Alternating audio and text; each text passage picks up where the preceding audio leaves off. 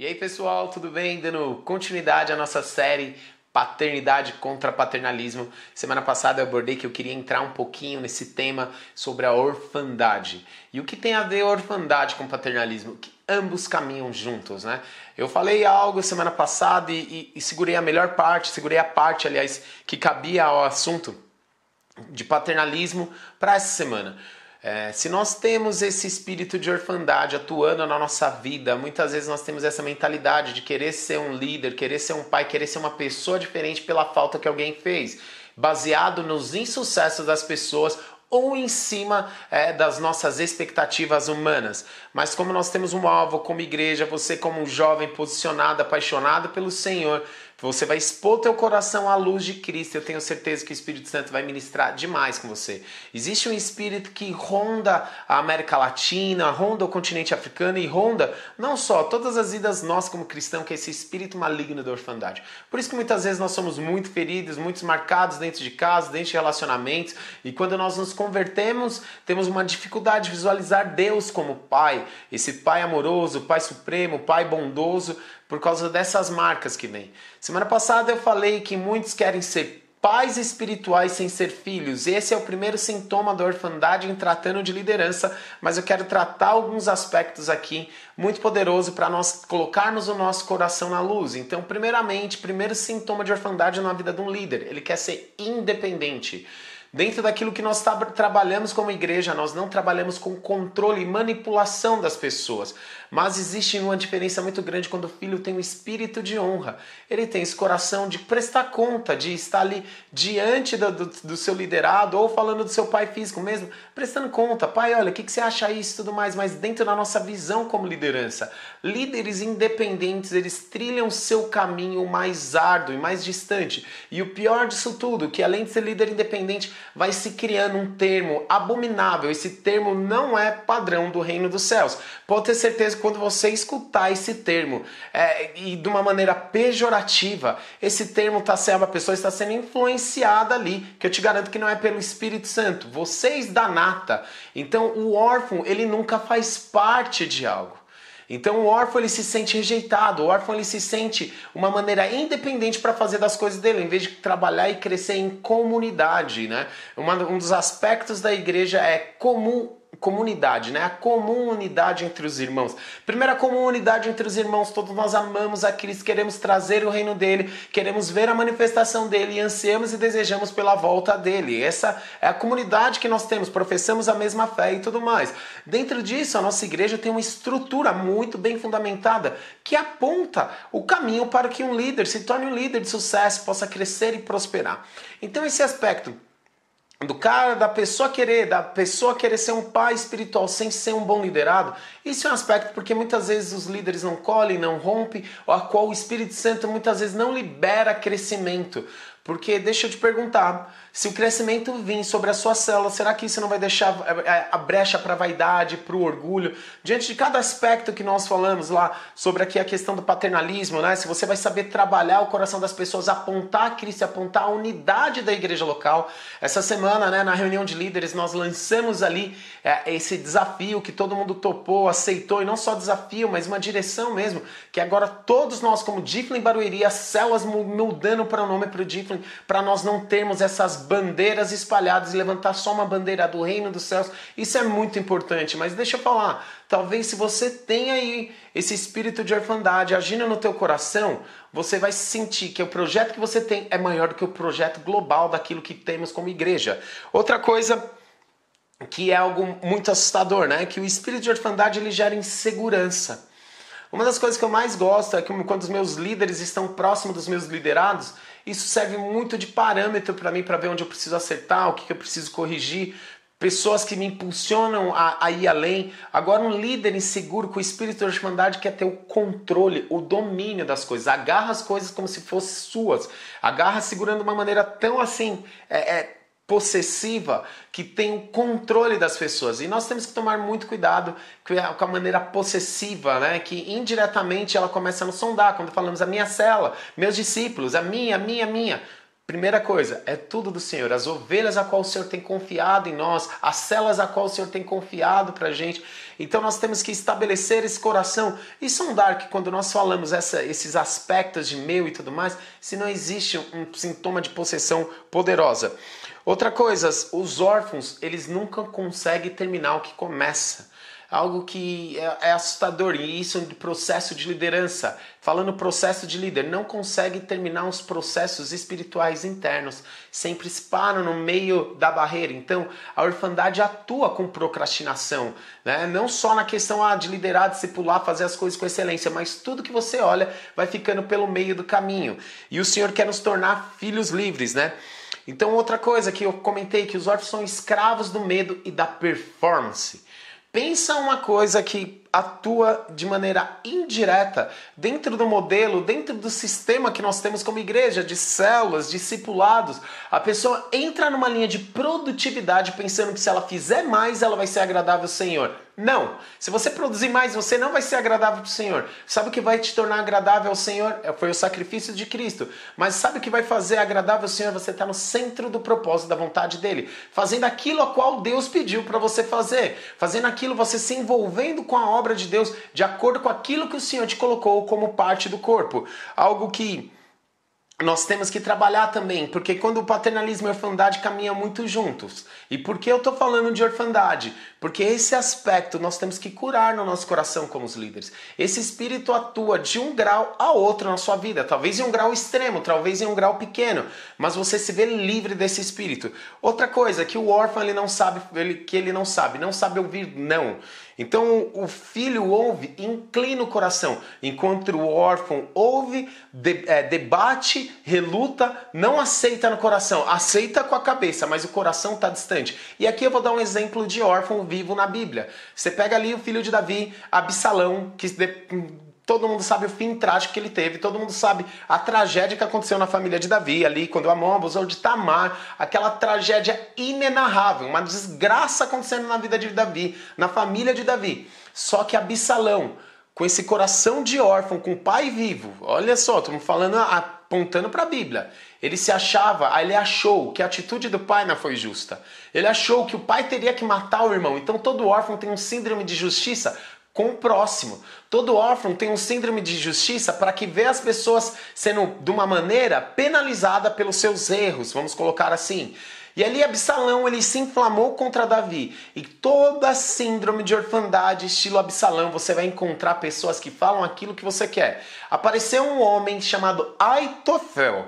É tão interessante que a Bíblia fala lá em Samuel que esse homem era o povo de Israel considerava como boca de Deus. Então fique muito esperto de quem você vai receber conselhos quando seu coração estiver ofendido, para que você não esteja recebendo conselhos de Aitofel. E Aitofel colocou no coração de Absalão que era o momento exato, haveria um momento que Absalão ia tomar o reino. Aitofel tinha suas marcas, tinha suas rejeições por Davi, por N situações, a qual eu não quero entrar no assunto aqui agora, mas nós olhamos ali. Todo órfão encontra uma pessoa que vai falar aquilo que significa a justiça própria dele. E olha só o que Absalão fazia. Uma desgraça, uma insubmissão terrível isso que Absalão fazia.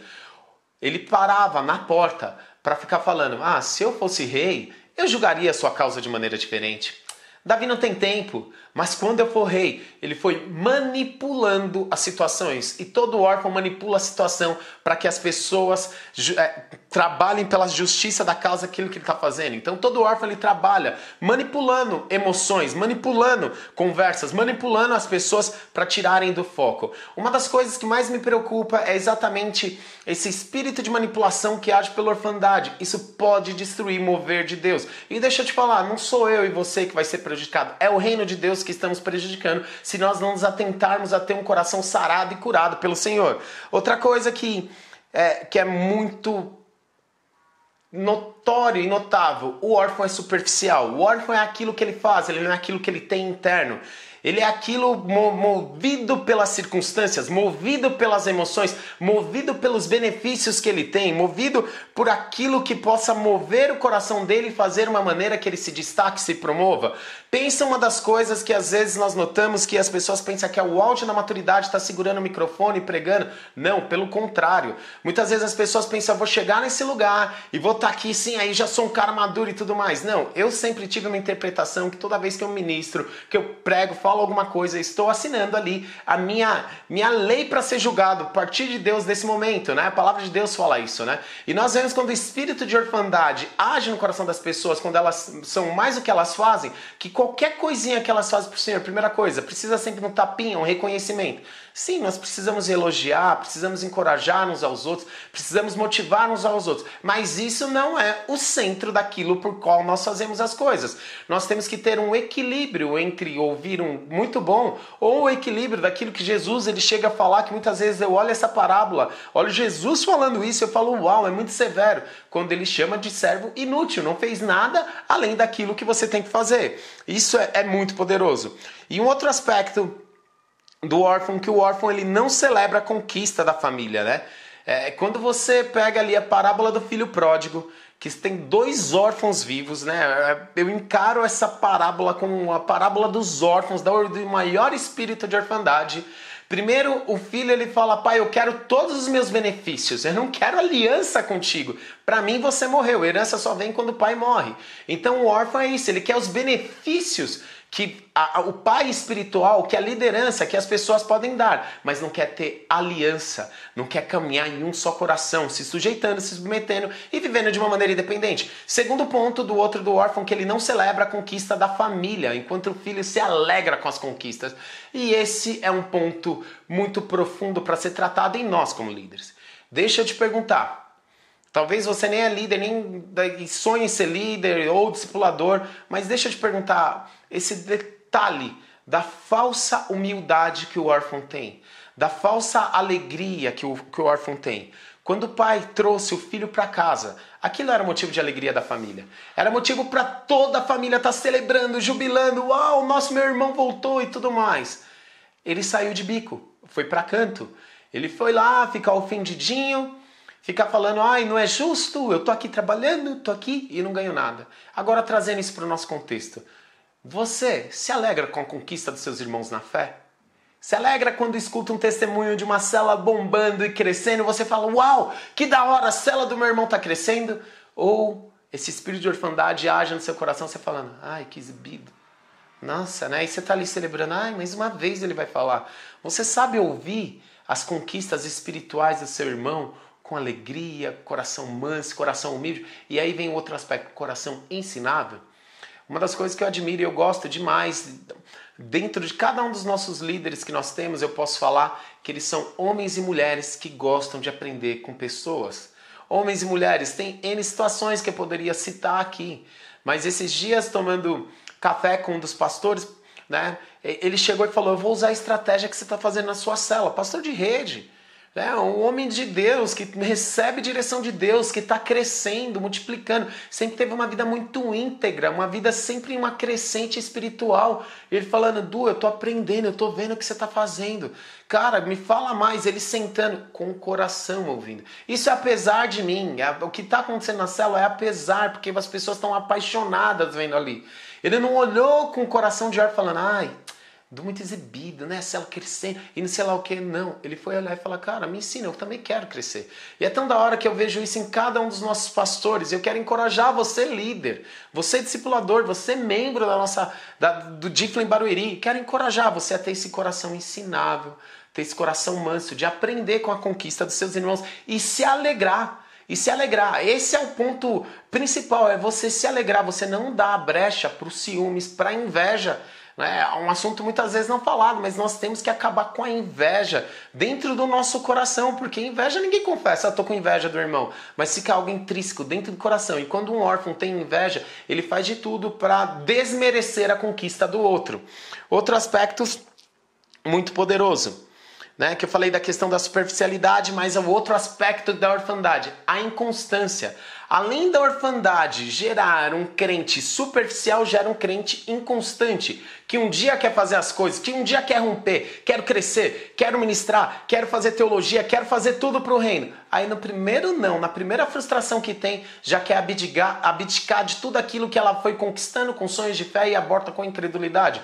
Então um órfão, o espírito da orfandade age nesse espírito de inconstância, de não terminar nada do que começa, de ser guiados pelas circunstâncias. E aqui vem um aspecto tão poderoso. O porquê nós queremos trabalhar, trabalhar profundamente na questão do paternalismo. Se você não escutou as outras duas ministrações, escute, som do seu coração. Nós queremos levantar uma geração radical por Jesus. E esse é o momento de nós nos santificarmos, esse é o momento de nós crescermos, esse é o momento de arrependermos, esse é o momento de clamarmos, esse é o momento que Deus está consertando as nossas redes para mandar uma grande pesca. E essa grande pesca nós não veremos pessoas saindo pela porta do fundo, pessoas deixando de caminhar, pelo contrário, nós vamos crescer, romper e avançar não numericamente porque queremos números, mas porque queremos esvaziar o inferno. Por isso, esse momento a qual Deus está nos ajustando para algo maior. E aqui vem essa questão de você escutar esses outros XP, mas escutar e, e, trabalhar o teu coração. Como que está a sua visão de paternidade? Essa foi só uma maneira muito simples e superficial para ministrar um pouquinho como a orfandade age no coração prático do líder. Né? Esse outro aspecto é, que nós falamos do filho pródigo, você se alegrar. E aqui vem um aspecto principal, porque filho permanece em meio à crise, órfão é oportunista. O primeiro filho que tomou, pediu as coisas do pai, o pai morreu no coração, ele foi oportunista, ele foi desfrutar de coisas melhores a qual o pai não tinha para ele naquele momento. E depois nós sabemos a história que ele foi quebrou a cara e é algo muito importante, filho sempre volta para casa o filho sempre volta para casa. Então, aquele filho foi, voltou, se arrependeu, foi restaurado pelo pai, toda a história aí você sabe.